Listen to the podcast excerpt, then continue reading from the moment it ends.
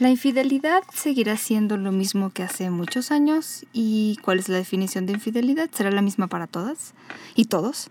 Porque si ustedes creen que lo es, mm, hoy les vamos a aclarar algunas dudas. Y bueno, ah, ¿qué pueden hacer ustedes en la vida? Porque muchas personas son infieles, más de la mitad ahora en México admiten haber sido infieles alguna vez. De todo esto vamos a hablar, quédense, esto es Sexópolis, se va a poner muy bueno.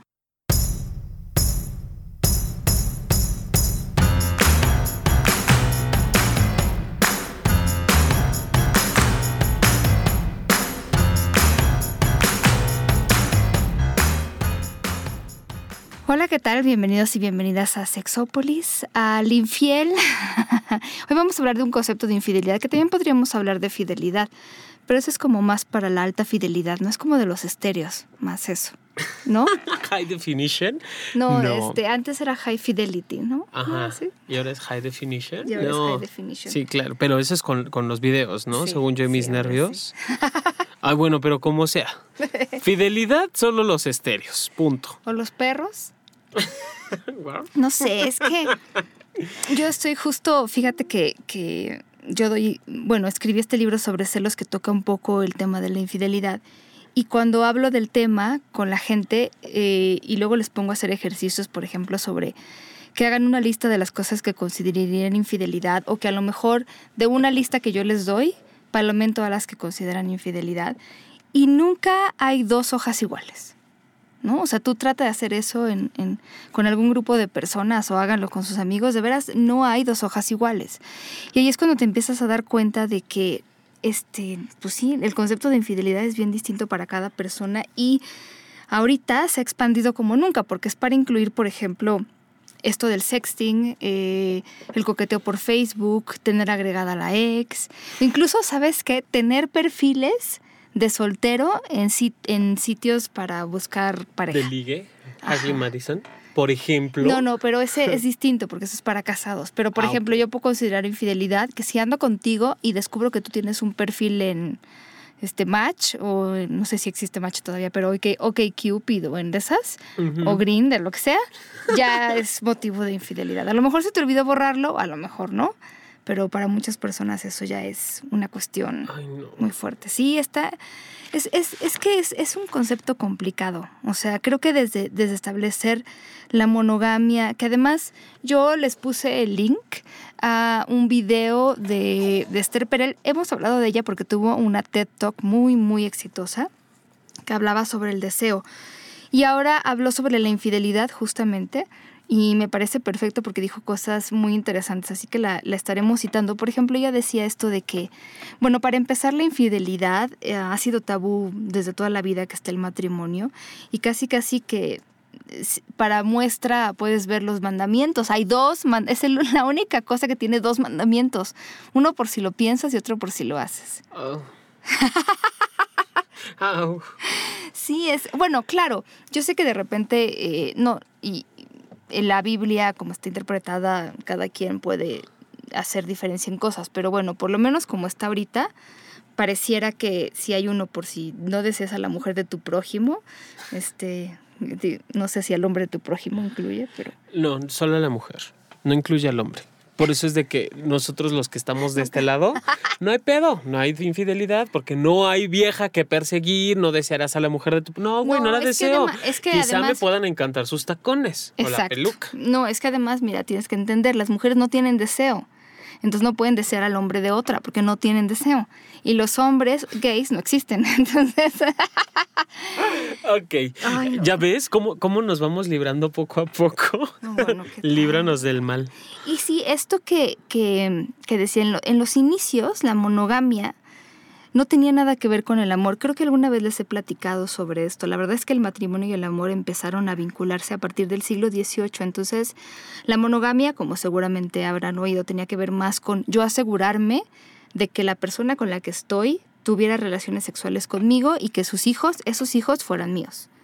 Que a pesar de eso, bueno, había muchos desmadres, pero pero era como un, principio más económico. De conveniencia también, o sea, si nos vamos a las cuestiones de linajes de reyes y demás, donde eran gente de alto abolengo, pues convenía tener una monogamia, porque entonces... Si no hablamos de Game of Thrones, porque ya ves que hay hermanitos incestuosos que tuvieron a todos sus hijitos. Perdón. Bueno, pero era monogamia. Exacto, monogamia, incestuosa, pero monogamia. Incestuoso, pero monogamia, porque había un interés político, había un interés económico, y bueno, si de por sí, si, imagínate que fuéramos nosotros así de la plebe, plebe, plebe, plebe, pues también había un interés económico, porque si no pasaba mi, mi, poca herencia que podía dejarte, que eran tres mazorcas de lote, le pasaban a otro, que quién sabe quién era, o a otra. Entonces, desde ayer era una cuestión económica lo que mantenía, lo que nos mantenía juntos, ¿no? Sí. sí, era una cuestión económica y de conveniencia, como tú dices. Pero, ¿sabes? Mucha gente ahora que ve este asunto de la pareja lo ve un poco como, bueno, es que así ha sido siempre, así, así será siempre, y casi casi que son leyes naturales que, que no se pueden cambiar y que están escritas en piedra. La verdad es que no. Eh, muchas de las cosas que nosotros hoy damos como por hecho en las parejas, pues han ido cambiando y, se han ido estableciendo de una manera en específico para la zona en la que vivimos o para muchos países que podemos visitar. Eh, eso sería como más bien la idea de pareja cultural. Decía Esther Perel que antes la monogamia era una persona para toda la vida, hoy la monogamia es este una persona a la vez, ¿no? Yo soy, yo soy fiel en todas mis relaciones, yo soy monógama en todas mis relaciones, pero tengo muchas relaciones, lo que es, podría llamarse también la monogamia serial. Entonces, mira, hay algo que, que dice ella y, y, y, muchos otros expertos como Stephanie Kunz, que escribió un libro que se llama La historia del matrimonio, habla sobre cómo ahorita vemos a la pareja como nuestro todo.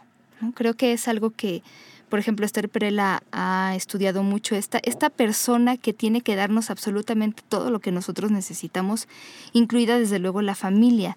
Y eso ha sido muy distinto a lo que era antes. Antes muchas personas en nuestra vida eran, eran importantes, pero no necesariamente la pareja era el centro de nuestra vida, era nuestra única familia y con ella pues este ahora hay exclusividad sexual. Prácticamente la pareja para algunas personas es como la extensión de nosotros mismos no es como para algunas personas hay una ilusión de propiedad de no, no pedales mi bicicleta no rayes mi cuaderno. Es que esa parte es la que la que hemos hablado y que me sigue siendo como ruido o sea no, no, no, no perdemos nada en la pareja porque nada nos pertenece. No somos, no somos dueños de la persona. O sea, no, somos objetos. Sí, y te voy a decir algo que, ella, que Esther Pérez decía muy interesante. ¿Cuál es el papel de la infidelidad en nuestra sociedad hoy en día? Si se supone que yo soy tuya y tú eres mío, em, tú eres todo esto que decíamos, tienes que ser mi todo, ¿no? Mi igual intelectual, mi compañero de vida, mi amante, un buen padre, una buena madre. Y entonces, si tú me elegiste a mí, significa que en teoría yo tengo que ser todo eso. Lo que hace la infidelidad es, me dice que yo no soy eso, que yo no soy la elegida o el elegido, que no soy indispensable, que no, que soy irreemplazable. Y eso para las personas crea una crisis horrible. O sea, no me digas, muchas personas cuya pareja es infiel dicen, bueno, pero, o sea, escogió a alguien sobre mí, ¿no? Quiere decir que esa persona sí le puede dar lo que yo no le doy. Entonces hay una idea así como de, soy irreemplazable. No se supone que cuando yo estaba contigo, me casé contigo, empezamos a andar, yo era esa persona que pues quedaba todo, en teoría. Pero entonces cuando lo das todo, pierdes todo. Pero es que no tendrías que perder. O sea, pero es que es justo lo que estás diciendo. O sea, si yo pienso que esa persona es mía o que soy de ella, pues una separación se convierte en una complicación tremenda. Pero rudísima, o sea, porque finalmente, y que puedo entender desde dónde, ¿no? Que, que Papa Disney nos ha enseñado precisamente que tú y yo y el príncipe azul va a llegar, el príncipe, ni siquiera es la princesa. Bueno, creo que últimamente las películas que ha sacado ya son distintas. ya vamos mejorando la cuestión. Pero todos los que somos generación de 1980, 1970, 1950, ¿no? Vámonos desde los 50 para acá, que en el 50 y pico fue la película esta de Blancanieves. Desde esas fechas ya nos hablaban y nos vendían de esta, esta idea romántica. Hablaba, hablaba con, otra, con otra amiga sexóloga que, por cierto, te manda saludos, Irene Moreno, que le mandamos un beso inmenso a esta hermosa mujer hablábamos precisamente de este tema, ¿no? Y decíamos, bueno, ¿cuánto tiempo eh, hemos vivido bajo el yugo de una idea absurda y absolutista de tener que estar solo con una persona? Y lo que en algún momento surgió en los años 90, principalmente con las campañas de prevención de VIH, era tú con tu pareja y tu pareja solo contigo que era como un, golpe bajo precisamente para empezar a mover la conciencia de que el VIH no era solo para hombres homosexuales en ese tiempo. Pero aún así es como la idea total necia y absurda de quedarme solo contigo, Paulina, que me perteneces, que no tienes de nadie. creo que es la idea peligrosa, ¿no? Como de yo tengo que ser todo para ti, tú tienes que ser todo para mí, no me puedes fallar y si fallo, porque también hay muchas personas, y ahorita ya lo veremos, que hablan como de, bueno, yo, yo fui infiel porque no, no me dieron en mi casa o me fui infiel porque no me dieron en mi casa lo que yo necesitaba. Y, y sí es, yo, yo me acuerdo que Claudia Lobatón, también le he mandado muchos saludos, decía muy atinado que lo que las personas sienten cuando viven una infidelidad, es decir, cuando, eh, digamos, la, su pareja les es infiel, es como si los asaltaran. O sea, llegan y te quitan lo que tienes. O sea, de repente, en 10 segundos ya no tienes tu bolsa, tu celular, este, lo que trajeras. Mm para muchas personas se siente, es que sí, para muchas personas es, una sensación como de qué pasó, ¿no? Porque incluso hay como gente que se empieza a cuestionar todo, este, no saben si pueden confiar en la pareja de nuevo, eh, dónde estoy parada, qué significa la... Sobre todo cuando descubren relaciones de mucho tiempo. O sea, que sean infidelidades que duraron muchos años, para las personas que lo viven lo sienten, lo sienten de esta manera. Entonces sí es, creo que tiene que ver por eso, ¿no? Con eso que decíamos, con que ahorita depositamos muchas cosas en la pareja. Entonces, eh, es interesante. Antes, por ejemplo, ella decía, el adulterio, o sea, cuando hablábamos de, este, de esta monogamia y de este matrimonio por conveniencia económica, el adulterio era Em, digamos que la manera de encontrar el amor puro, ¿no? O sea, yo estoy casada por, bueno, por conveniencia, por arreglo, como todo mundo, y es como mi manera de buscar el amor así, en su forma más pura, ¿no? El adulterio. Y ahora es más bien el adulterio el que destruye lo que se supone que es el amor. Está muy interesante. Yo la verdad es que sí creo que ahorita estamos viviendo en una crisis muy interesante. Ella también decía que imagínate esto, ¿no? Antes, ¿cómo descubría una abuela o una mamá la infidelidad del marido? O sea, ¿qué podía pasar? Ah, pues creo que se quedarnos callados, aguantarnos. No, no, pero por ejemplo, ¿qué, qué, señales podían? O sea, tú eres mi marido, y llegas y cómo descubro si fuiste infiel. Si hueles a otra mujer, por ejemplo. Si hueles, si tienes algún chupetón o si tienes el, labial en la, camisa, O encontrar el papelito del teléfono.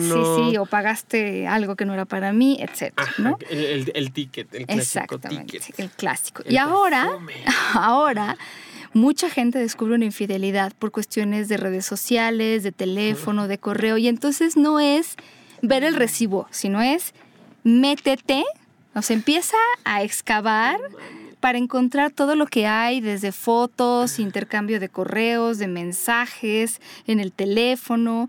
O sea, es como, como decía una muerte por mil cuchilladas. es, que... Ah, se siente feo ver eso, o sea, si se siente feo ver el recibo, imagínate abrir 50 correos donde dicen cosas explícitas o 50 mensajes con fotos. O... Es que desgraciadamente con esto de la globalización, ya no tenemos intimidad, ya somos, un, somos una comunidad y ya no hay intimidad, ya no tienes derecho a intimidad, ¿no? E, esta parte, hace poco que decían en las noticias que los teléfonos en México estaban siendo intervenidos por Estados Unidos, digo, yo el otro día me puse a pensar y dije, bueno, ¿cuántas personas no leerán mis mensajes, mis WhatsApp, mis, mis, mis eh, correos, mi, mi Facebook? Porque de verdad hay hacker para todo y sin que te des cuenta y sin que violen entre comillas, tus, tus contraseñas. ¿Sabes quién también puede estar checando? El, y lo digo porque tengo un caso cercano, el novio es celoso de tu amiga. O sea, en este rollo de, de que hay gente que ya lo hemos hablado, ¿no? Yo, yo te doy la prueba de amor, o sea, mis contraseñas, y tú me das las tuyas, y entonces yo puedo revisar lo tuyo y tú lo mío. Y en ese revisar lo suyo, se van también mis conversaciones con ella, y pues siento que mis conversaciones deberían ser privadas. Entonces, cuando ustedes se revisan los celulares, no solo están invadiendo la privacidad de la otra persona, que lo sabe, por lo menos de alguna manera, sino de todas las personas con las que chatea. Yo la verdad es que ahí sí hemos hablado sobre esto y algo que, por ejemplo, Jonathan recomendaba en algún momento es simplemente no ser amigos de Facebook, por ejemplo, que es una cosa que muchas personas no, se imaginan, pero que es la mejor solución en la vida. Es que eso es, eso es, pero hasta por eso hay bronca. Incluso, déjame te comparto que escribí un artículo al respecto de ¿acepto o no a mi pareja en Facebook? No manches, o sea, la gente de verdad es que tiene que, tiene que aceptarme porque yo soy su pareja y tiene que darme... Ah, la, prueba de amor ya no es coger, ya no es coger a pelo tampoco, ya es me das tus contraseñas del teléfono, del Facebook, del Twitter, del correo. Y yo así de, güey, no mames, o sea, es una cosa pero cañona, Pau, de verdad, porque hay, hay tantas ideas absurdas con respecto... Me puso like, ¿no? El que ya lo hemos dicho, el que te ponga like una mujer y que yo y que no sea yo y que quién es esa maldita zorra desgraciada. O sea, las mujeres se, saben ya toda la, eh, ya hay una eh, ¿cómo se llama? taxonomía de una mujer. Punto. Y encajas en cualquiera de esas. Y digo, bueno, ¿por qué tiene que ser así? Y el caso de los hombres no tampoco escapamos en cuestión de celos, ¿eh? O sea, el hecho de que alguien le tenga una cuenta de este tipo, un perfil abierto y que todo el mundo lo pueda ver no vamos muy lejos, pero te voy a contar una historia que me enteré en el trabajo. Es una pareja que ya traen una, relación de violencia cañona. Y él por celos. Entonces ella me cuenta que venían en el metro, en el, en, el, en el transporte público no era metro, era una combi, un camión, no sé, la guagua, dicen allá en Cuba, la guagua. Venían en la guagua y de pronto eh, ella venía en la babosa y escucha que él dice, si quieres te la presento. Y ella se, saca de onda, voltea a verlo y ve que su, eh, ahora supongo expareja, porque me dijo que ya había entronado, estaba viendo un mono que venía sentado enfrente de ella. Y que, y que él la volteó a ver y que ella ni, se, ni cuenta se había dado. Y ella se sintió tan agredida que fue de, me bajo aquí y así de, ¿qué me tienes que andar ofreciendo con otras personas? Y yo dije, no. Es que era como de eh, una respuesta así como más agresiva, ¿no? Este rollo de... Sí, pero, pero no inventes, o sea, de verdad es, es como demasiada violencia y que hay muchas relaciones de, de, de, de infidelidad o de violencia que la van viviendo así, Pau, y que ni siquiera saben de dónde salen los celos, dónde surgen, cómo son, o sea, quedan como en el limbo, no sé, es raro. Sí, es verdad. Sí, y, la, en esto mucha gente piensa que puede justo controlar a la pareja si checa los mensajes. No lo hagan, de veras, porque además es que bueno, siempre hemos dicho que el que busca encuentra, pero a veces hay mensajes que se pueden interpretar de muchísimas maneras. Sí, por supuesto. Entonces, si ustedes ven algo y lo quieren interpretar, eh, porque son a lo mejor, podría surgirles los celos y lo quieren interpretar como infidelidad, no van a necesitar mucho, así que tengan cuidado también con eso, ¿no? Em, bueno, ese asunto de la infidelidad ya ha ido cambiando. La verdad es que, bueno, sí, podemos decir que la infidelidad puede ser la ruptura de un acuerdo en la pareja que generalmente se refiere a una exclusividad sexual y emocional. Que también hay que decir que la exclusividad sexual también es, es relativamente, relativamente nueva, ¿no? No era una prioridad en, la antigüedad y, por ejemplo, Stephanie Kunz en su libro cita un estudio realizado por antropólogos en 109 sociedades, en donde solo en 48 se encontró que tener parejas sexuales fuera del matrimonio estaba prohibido tanto a hombres como a mujeres. O sea, también eso es algo que, cambia con la época, ¿no? Y en cada momento. Pero imagínate, entonces vivimos en una época en la que vivimos el doble que antes, ¿no? Tú tienes que estar con una persona toda la vida y esa persona te tiene que dar absolutamente todo. Ay, no. Bueno. y si le da like a alguien ya es infidelidad. Bueno, yo tengo un amigo cuya novia, que también es así un poco rara, dice que eh, si lo piensas ya es infidelidad. Entonces yo por molestar a mi amigo le digo, bueno, pues si ya fuiste infiel porque lo pensaste, pues ya, ¿no? Hazlo, pues la diferencia. Porque además, eh, Esther Pérez mencionaba un, un estudio que decía, bueno, si tú le preguntas a las personas que está, si está mal que una persona mienta sobre haber sido infiel, el 95% te dice que está mal, pero cuando les preguntas si ellos mentirían, el 95% te dice que sí. Entonces, como tú dices, tanta moral se vuelve doble. esa parte me encanta. ¿Por qué? Porque, caramba, a ver, lo estás haciendo no lo vas a dejar de hacer, porque además es algo que te da una gratificación. Ya sea te da en autoestima, ya sea te da gratificación sexual, ya sea que tienes un plus con los quad. Tiene una, una ganancia impresionante el hecho de que tú vivas este tipo de relaciones eh, múltiples o de que tengas múltiples parejas. ¿Para qué te haces güey? sí, ahorita, ahorita, sí es algo con lo que tenemos que convivir, porque también Esther lo decía. Eh, miren, la verdad es que qué porcentaje de personas son infieles. Como ella dice, es difícil a veces porque como los eh, las definiciones de infidelidad son muy amplias, no sé si todas las personas lo consideran cuando les preguntas si han sido infieles, ¿no? Pero eh, lo que yo he visto, por ejemplo, con el tiempo, porque en el Instituto Mexicano de Sexología sí hacemos mucha investigación relacionada a la infidelidad, a preguntar por qué lo hacen, quiénes lo hacen, y Creo que alguna vez se los he mencionado, la verdad es que la brecha entre hombres y mujeres se ha ido cerrando muchísimo. O sea, les hablo de que en el 2004, que hicimos un estudio de comportamiento sexual, eh, había un 28% de mujeres y un 66% de hombres que decían haber sido infieles. Ahora que hicimos en el 2014, otra vez el, eh, el año pasado terminamos este estudio de comportamiento sexual, eh, con el doble de personas de 66 los hombres se quedaron en 66% que dice que son infieles. Y del 28% de las mujeres se incrementó a 59.1%. Entonces de 28 a 59 son 31 puntos. 31 puntos. Sí. Y sí ha ido cerrando mucho y más o menos es como 6 de cada 10 o 5 de cada 10 personas en México alguna vez han sido infieles, que no implica que siempre lo vayan a hacer. Y eh, cuando les preguntaban, por ejemplo, a las personas en un estudio del 2010 de Esquivel y colaboradores, que se hizo en cuatro estados, Hidalgo, Estado de México, Distrito Federal y Aguascalientes, dijeron que la infidelidad era engaño y traición, tener una relación con alguien que no sea tu pareja y falta de compromiso. Y consideran como infidelidad las relaciones sexuales, los besos, los tocamientos, los cambios de actitud en la pareja, las mentiras y salir escondidas. Las principales razones de los participantes para haber sido infieles son porque se presentó la oportunidad y por experimentar algo diferente.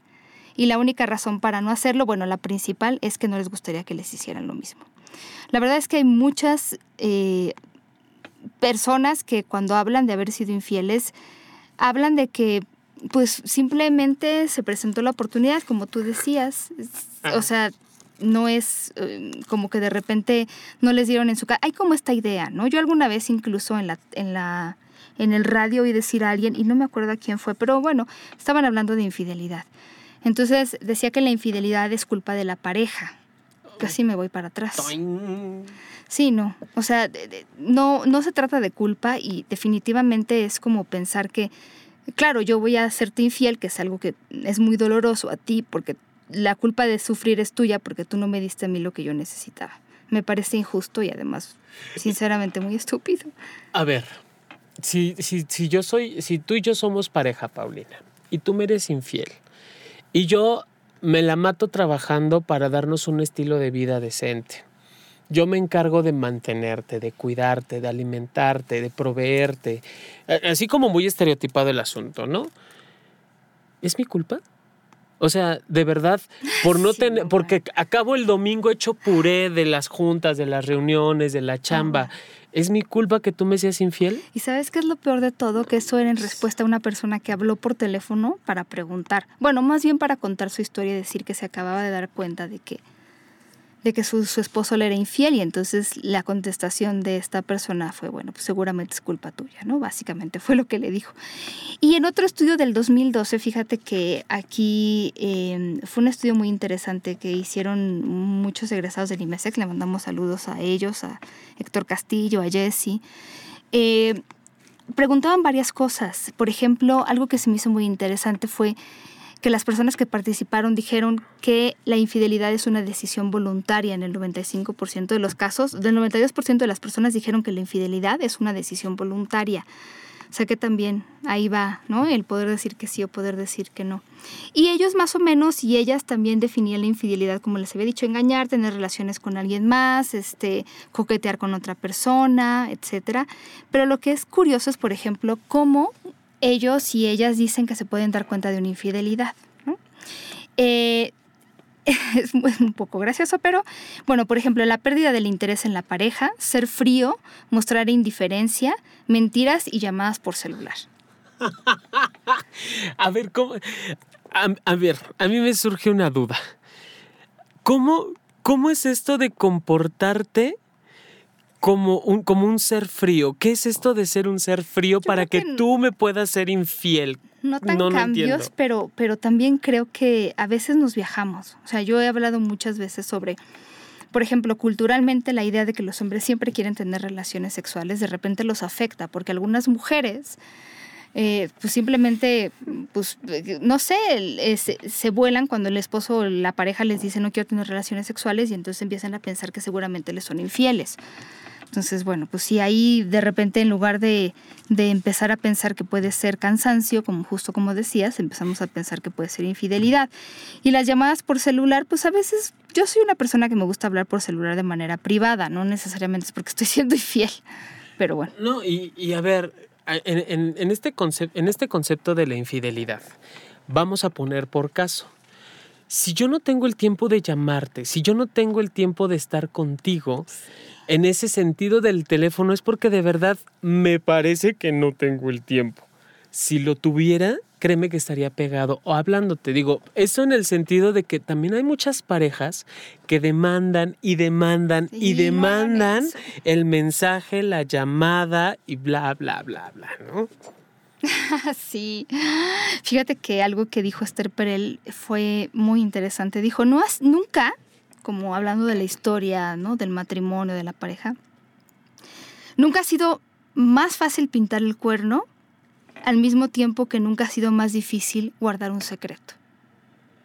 Actualmente. Guardar el secreto, sí. Nunca ha sido más fácil pintar el cuerno y nunca ha sido más difícil guardar el secreto. O sea, aquí sí, ¿no? Efectivamente, muchas personas. Sí, muchas personas buscan, este, ¿cómo se llama? Eh, revisar todas las cuentas de la pareja justo para, para tener eso. Y así es también como se han cachado algunas infidelidades, pero repito, puede ser bastante doloroso, ¿no? y bueno... A ver, ¿cómo era? Que ya me perdí. nunca. nunca ha sido más fácil pintar el cuerpo, el cuerno, perdón, también el cuerpo, y nunca ha sido más difícil guardar el secreto. Ay. Pero también algo que es interesante y que ella dice, nunca ha sido tan devastadora la infidelidad, justo por todo lo que depositamos en la pareja, cuando el matrimonio era un arreglo económico, afectaba nuestra economía. Por ejemplo, una infidelidad afectaba nuestra economía, ¿no? O sea, esto que decía Jonathan de, por ejemplo, si, si tú te ibas y tenías hijos con otra persona, me afectaba económicamente porque entonces yo a quién le dejaba mis cosas o se la terminaba dejando a alguien más. Pero ahora que es un arreglo romántico y en la manera en la que está dispuesto en nuestra sociedad, es, un, es algo que afecta nuestra seguridad emocional. Sí. Exacto. Entonces ponemos mucho en la pareja. Eh, entonces, como te decía antes, que se buscaba la pasión o el amor puro en el adulterio, cuando el matrimonio era un arreglo económico, ahora buscamos el amor en el matrimonio y el adulterio lo destruye. Algo que es muy interesante y que tú empezaste a tocar es algo que, que dice Esther Perel en su conferencia y que yo estoy de acuerdo. ¿no? Yo cuando yo platico estas cifras sobre, sobre la infidelidad y les digo, bueno, hay una gran posibilidad, es más, bueno, viendo solamente las cifras, hay una posibilidad, por no decirlo de otra manera, de que tu pareja te sea infiel en algún momento. Ahora que vivimos más, ahora que puedes pasar mucho tiempo con una pareja, si te casas, por ejemplo, a los veintitantos o treinta y tantos, si te mueres a los setenta y tantos u ochenta y tantos, puedes estar con una misma persona muchísimos años, cuarenta, cincuenta, sesenta, los que quieras. Y eh, justamente en este momento en el que em, tenemos como a lo mejor incluso más oportunidades de ser infiel, como decía Esther Perel, yo creo que es cuando mm, no sé, hemos, hemos, tenemos menos herramientas para enfrentar esta parte de la infidelidad y nos la queremos imaginar menos tal vez por eso. Si yo te digo, 6 de cada 10 personas son infieles o serán infieles en su, en su vida con una pareja, la gente tiende a pensar, yo soy del 40% al que no le va a pasar. Si yo les dijera el 80% de las personas va a ser infiel de omisión o de acción, porque también acuérdate que eso no se puede, para algunas personas la gente me va a decir yo soy del 20% al que no le va a pasar. Y entonces lo que hacemos es que de repente sí no analizamos muy bien dónde estamos parados. Ella en la conferencia decía, el, la infidelidad es más sobre el deseo que sobre el sexo. El deseo de qué? El deseo de intimidad, el deseo de sentirte importante, el deseo de sentirte atractivo. O sea, muchas personas son infieles no porque no amen a su pareja, sino porque lo que buscan es esta manera de volver a sentir cierta vitalidad o de renovar la parte erótica en su vida, ¿no? Es, fíjate, algo que dijo eh, que me pareció así súper fuerte, no es, nuestra, no, es siempre nuestra pareja a la que le estamos dando la espalda cuando somos infieles. A veces eh, le, le estamos dando la espalda cuando somos infieles a la persona a la que nos hemos convertido porque lo que hacemos es que estamos buscando no ser esa persona, estamos buscando otro self. Cuando somos infieles, no es tanto, ella decía, en contra de la pareja, sino es en contra de la persona que nosotros vemos que nos hemos convertido. Y no necesariamente por culpa de la pareja, sino de las circunstancias a lo mejor de la vida, de la edad, de lo que hemos aprendido o no aprendido. Entonces, a veces la infidelidad es querer buscarnos en otro lado. Ese desear, esa vitalidad, ese erotismo, esa fuerza, esa energía.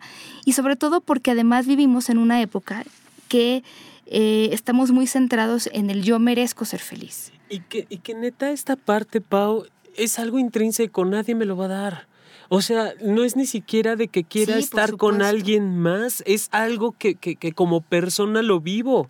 Puede ser que me, me, mantenga, que sea muy firme y diga, sí, yo nada más una sola pareja y que también se vale. Yo fiel o leal y siempre con la misma persona. Y si no, o sea, esta parte que alguien puede, que, alguien te mire, Paulina, simplemente el hecho de que alguien te mire diferente, porque las relaciones también van, vamos cayendo, que se quiera o no, se va cayendo en una monotonía.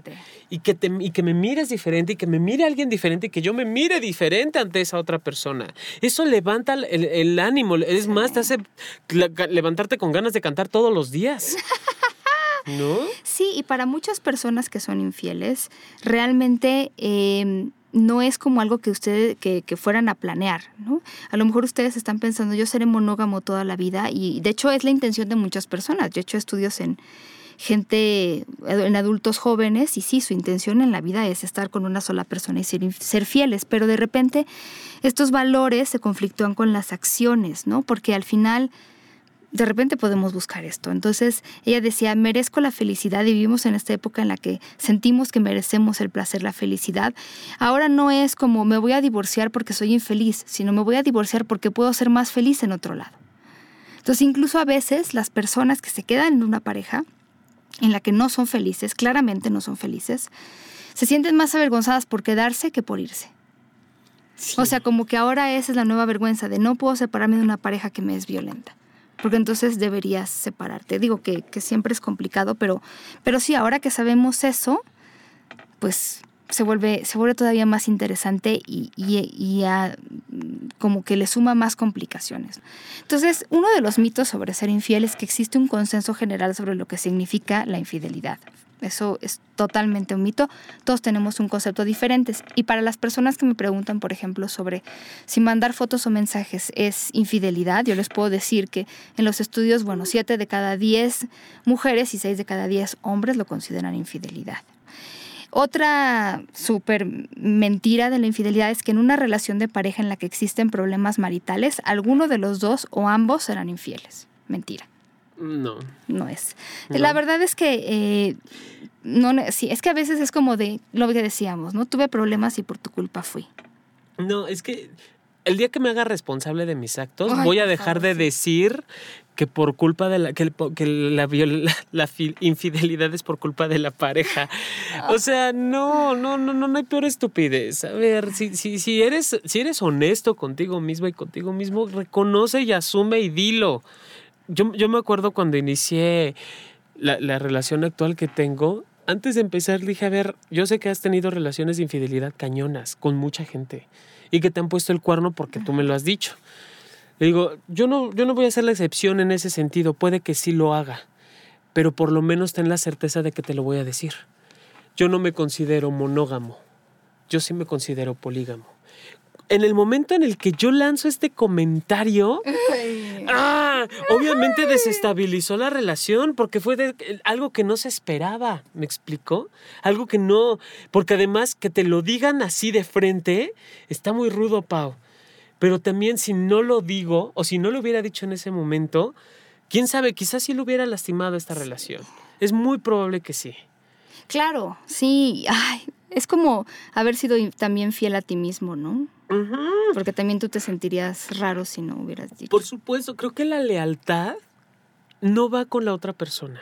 Al igual que, que, si yo decido tener, si yo hoy te propongo eh, amarte para toda la vida, Paulina, no es a ti como persona la que, en quien voy a depositar el amor. O sea, tú eres una persona independiente a mí y la decisión de amarte es mía. Si en algún momento decides irte, yo decido qué hacer con ese amor pero no lo, no, lo, peor que se puede hacer es depositarlo en la otra persona y esperar que la otra persona tenga esa reciprocidad conmigo. Porque entonces ahí es donde la puerca tuerce el rabo, ¿no? Exacto. Y también es un mito al revés, ¿no? Si viste la película de infidelidad, quienes la hayan visto o búsquenla, es una pareja, no, yo no me acuerdo si la vi completa, pero bueno, salen guapos, o sea, muy guapos. Pero este, es una pareja que pues por lo menos en la primera parte de la película tú la ves y dices, no, bueno, es la pareja casi casi ideal, que a mí eso me, molesta un poco porque no hay pareja perfecta, pero bueno. O sea, de veras, cuando ustedes vean una pareja que parece perfecta, preocúpense. Pero bueno, eh, en, general, bueno, tienen, tendrán conflictos y los resuelven, se quieren. O sea, hay cariño, hay atención, hay todo esto, ¿no? Y ella es infiel. Entonces, esa película lo que pues, tiene ya algunos años, pero lo que la gente impactaba más era eso, ¿no? O sea, pero ¿cómo? Si la pareja era perfecta, ¿qué pasó ahí? Pero bueno. Es que nunca lo vamos a saber. O sea, la pareja perfecta, ¿cuál? ¿Quién? ¿De qué manera? ¿A qué se refiere? ¿Perfecta en qué? ¿En que no tienen problemas? Pues es un choro. ¿Perfecta en que cogen todos los días y cogen riquísimo? Eso es un choro. ¿Perfecta en que no tienen flatos o no tienen gases a la hora de estar teniendo sexo? Que, la infidelidad es más, es, o sea, no tiene tanto que ver con el sexo como con el deseo de sentirse, perdón, de, de pertenecer, de sentir intimidad, etcétera. ¿no? Otra que es un mito, y que esto yo lo hablo en el libro, pero hay, varios ejemplos. Hay un ejemplo que yo leí. Bueno, el mito es que hay que negar una infidelidad hasta las últimas consecuencias.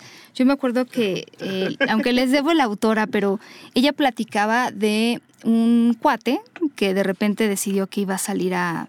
Pues le dijo a su esposa, voy a hacer ejercicio en las mañanas, se compró su pants, chandal, como le quieran decir.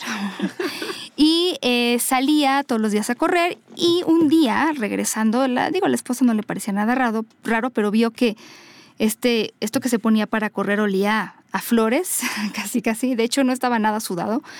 Y entonces dijo, bueno, qué raro, pues a dónde va, ¿no? Que no hace ejercicio. Y un día lo siguió y pues a donde lo siguió era la casa de la secretaria. Entonces ella tocó la puerta, le abrieron los dos, este, con poca ropa, porque no se esperaban que fuera ella. Y entonces eh, el esposo le empezó a decir, le, empezó a mover la mano, ya saben, como de, de estos este, hipnotistas, eh, como, como wannabe, casi casi el reloj. Con el reloj de la mano. Mira mi mano, esto no está sucediendo, esto no está sucediendo, mira mi mano, tú no estás aquí, por favor. ¿No? Y como decía ella, casi casi la infidelidad se la podía perdonar, pero lo que hizo, qué cobardía. o aquella que, por ejemplo, y esta sí lo pongo en el libro, este sí, desgraciadamente también fue un caso real, una mujer que encuentra a su esposo en un centro comercial con otra mujer. Ella se acerca a este hombre, que es su esposo, con el que ha estado casada 15 años, ya tienen hijos, y eh, le dice, oye, ¿qué estás haciendo con ella? Porque claramente pues había una relación de pareja. Entonces lo que él le contesta es, ¿y usted quién es? Yo a usted no la conozco. Usted me está confundiendo. Entonces al final ella decide irse a su casa eh, porque no logra que la admita nada. Y entonces eh, pues llega obviamente muy segura de que vio a su esposa, obviamente la ropa que traía, este, el corte de pelo, era él, ¿no? Pero como él la sigue negando, llega un momento en la noche en la que ella empieza a decir, yo creo que yo vi mal. No, no. yo creo que yo vi mal y yo creo que lo confundí. Claro que no. no. Siempre que me cuentas esa anécdota de la Biblia, digo, no. y lo peor del caso es de que la otra sí se vuelve loca y dice, creo que sí me equivoqué. No, o sea, por favor, no, por favor, no. Una infidelidad siempre se sabe y siempre la sientes. Las, las partes involucradas. Y si no parece está Ashley Madison, busca, no es cierto. Pero Ashley Madison, que, estaba, que tú lo mencionabas hace rato, es su sitio de internet para buscar este, citas con personas casadas. Es como su este eslogan es la vida es corta, ten una aventura. Entonces, exacto.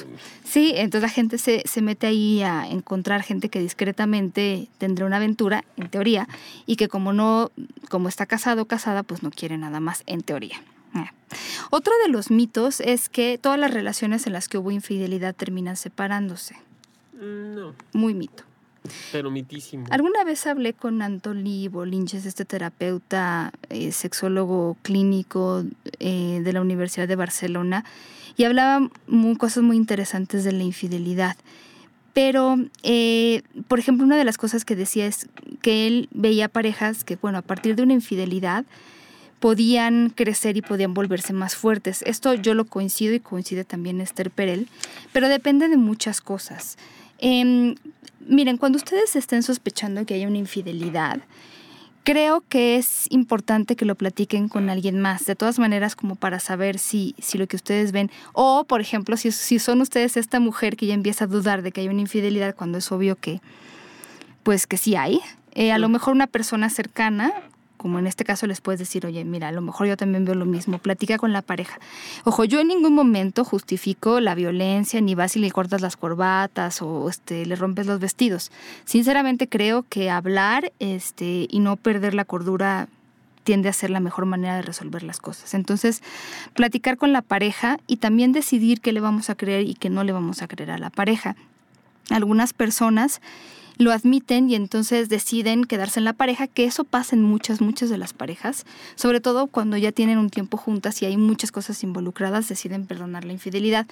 Pero ojo con esto, hay personas a las que les pasa como a Tom Cruise en Ojos Bien Cerrados, aquella película en la que está con su, con su esposa en la vida real en ese momento, pero también en, como en el personaje y le dice, no, tú a mí seguramente nunca me serías infiel porque tú me amas. Algo así le dice, ¿no? Palabras más, palabras menos, pero esa es la idea.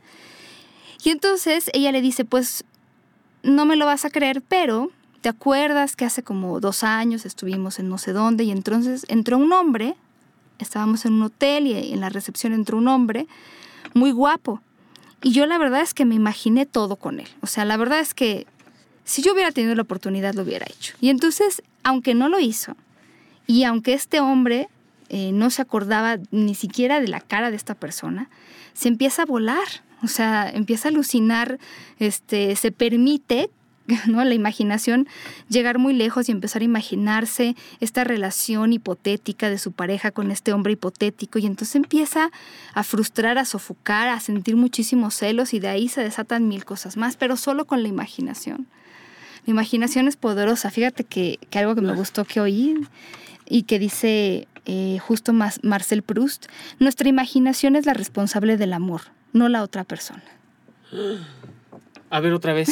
También va para Podría decir de los celos también. Nuestra imaginación es la responsable del amor, no la otra persona. Igual que los celos. Nuestra imaginación es la responsable de los celos. Y entonces, si tú te quedas en una relación y alucinas y alucinas y alucinas todo lo que pudo haber pasado y te vuelves esta persona que cuestiona y cuestiona y cuestiona.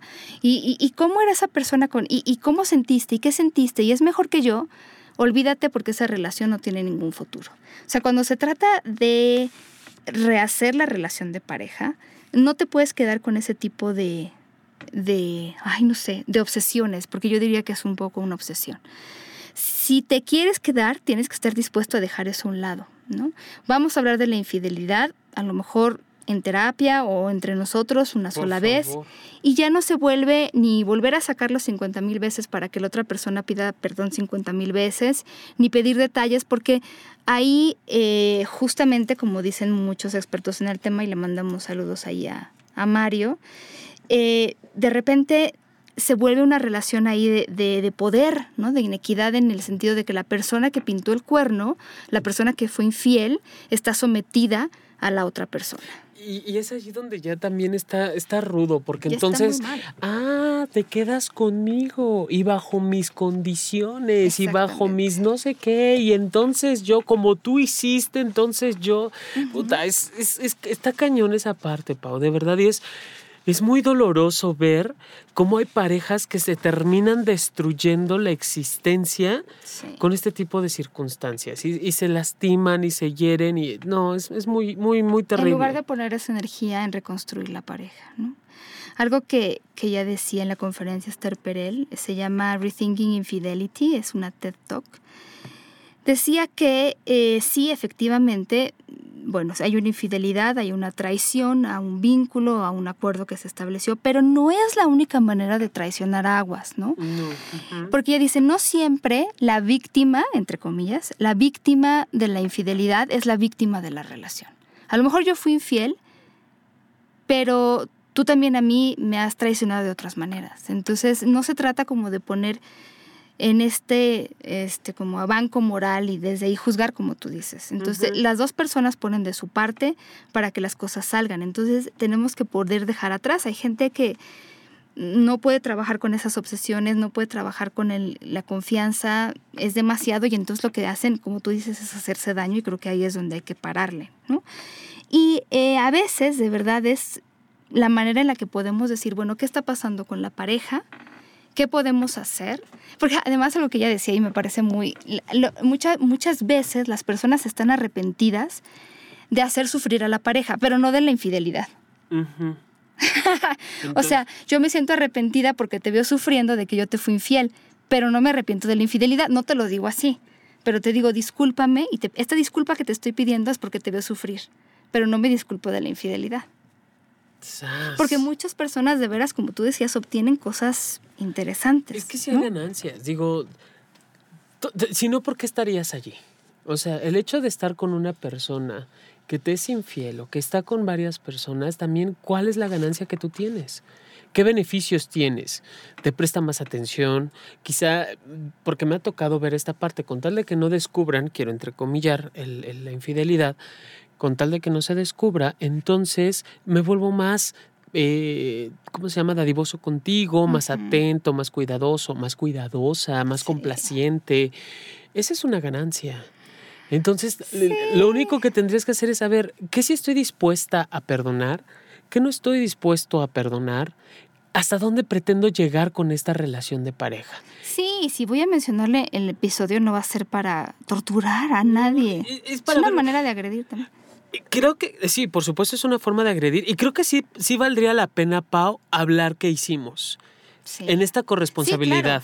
Sí, sí, ¿no? ¿Qué, qué, si no desde es culpa de, la pareja? Este, de cuánto le mide el pene, ¿no? Sí, no, no, no. Este, a ver, ¿qué hice yo? ¿Qué, ¿En qué fallé? ¿En qué hice bien?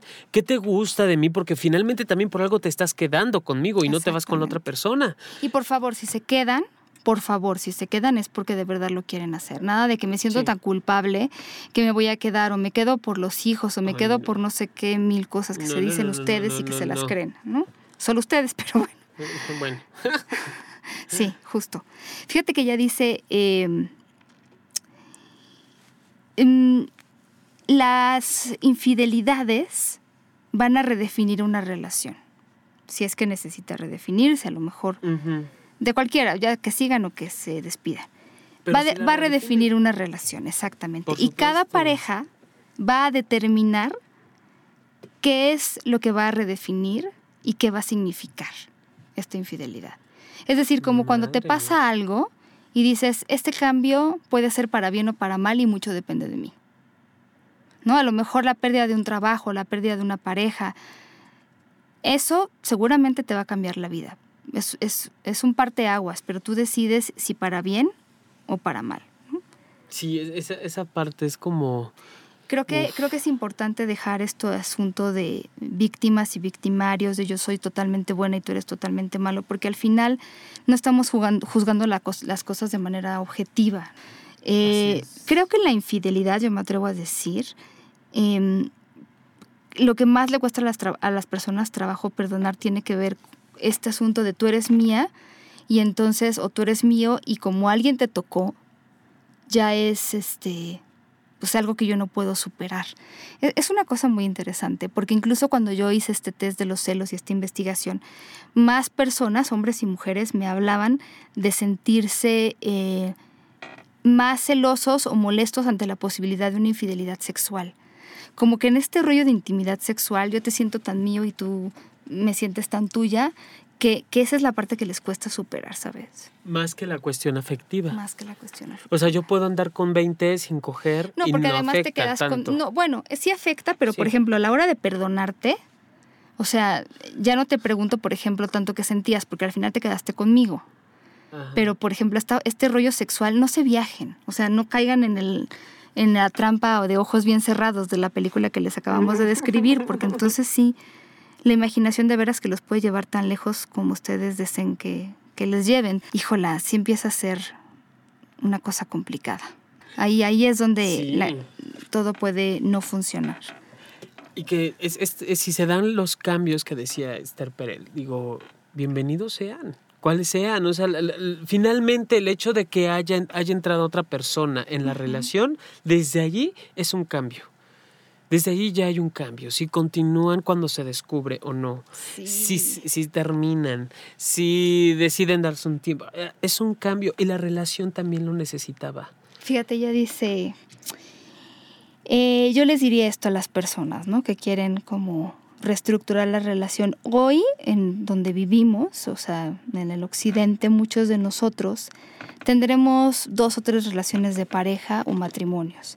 Algunos de nosotros, algunas de nosotras, lo haremos con la misma persona. Entonces, tu primer matrimonio acabó con esa persona y a partir de este incidente, ¿qué te parece un nuevo matrimonio o una nueva relación? Y hay que tener la madurez, digo yo, para que de verdad. Es lo que decía Anthony Bolinches, que, que es más fácil perdonar una infidelidad entre más maduro se es. Y esta madurez, a ver, entiéndanlo como esta posibilidad de poderse despegar, nosotros lo hemos dicho muchas veces, tu pareja no es tuya, es la persona que está contigo. Yo veo muchas personas que terminan con su pareja, ya sea por infidelidad o no, y entonces es toda una labor reconstruir su vida, porque no se acuerdan si, si bien bien a quién le gustaban al principio de la relación, si a ella o a él, por ejemplo, ir al cine. Porque ya están tan como mezclados todas estas cosas, ya se, se, básicamente se pegaron uno al otro y entonces ya no había una independencia, ya no había un mundo propio y, y se tienen que reconstruir desde ahí. Todos los amigos son de los dos, todas las actividades tenían que gustarle a los dos y entonces buscarse de nuevo como personas y como individuos es un trabajo tremendo.